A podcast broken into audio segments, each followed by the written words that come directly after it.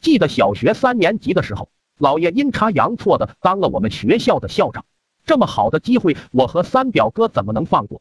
作为智力担当的我，带领着三哥，今天抢女同学的橡皮筋，明天抢男同学的铁环，稍有反抗，我们就会问是不是不想读了？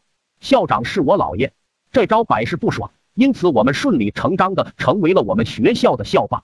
姥爷一心想要把学校打造成全村最好的学校。根本没空管我们。没过多久，我们俩就感到了寂寞。或许无敌的人都会感到寂寞吧。我竟然和我三哥干了起来。事情是这样的，那天他偷了家里两毛钱，买了一包唐僧肉。三哥仗着高我一头，一块都不给我吃。我怎么能受得了这样的屈辱？我直接跑去告诉我舅妈。作为有书香气息的家，怎么可以有这样的行为？那晚，三哥家里传出此起彼伏的惨叫声。第二天，我本做好了和三哥将要从相爱到相杀的心理准备，但意外，三哥却要带我去河边吃烤螃蟹。都怪我还是太年轻了，没有理解到我三哥的用意。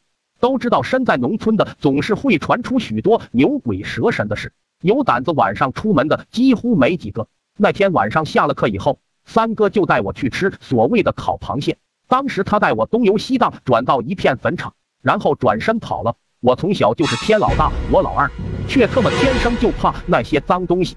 三五个坟头把我围着，我感觉整个人都吓软了。我连滚带爬的往家里跑，可是三哥怎么能放过我？突然从草丛里面扑出，抓着我脚就往深处拖。这下我几乎吓尿了。我开始伸手乱抓乱挠，借着月光，我看清楚了抓我人的脸是三哥。这下我生气了，开始和他厮打在了一起，大战正紧。突然听见不远处老爷呼喊我们的声音，估计是我刚刚大喊把他老人家招来了。突然三哥让我安静，他说老爷一身正气，从来不信那些神神叨叨的东西，不信试试去。接着三哥用了同样的招式，藏在草丛，猛然杀出，抱住老爷大腿。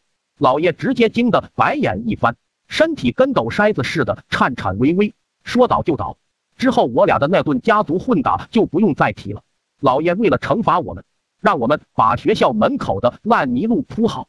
为了能得到老爷的原谅，我俩也十分勤快。短短几天的时间，路已经铺完三分之一了。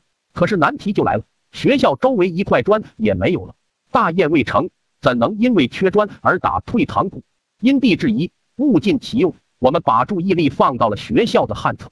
日子一天天的过去了，铺路大业马上竣工。但是旱厕却是一天比一天虚弱。依稀记得那天是课间操时间，我们像往常一样去旱厕拿砖。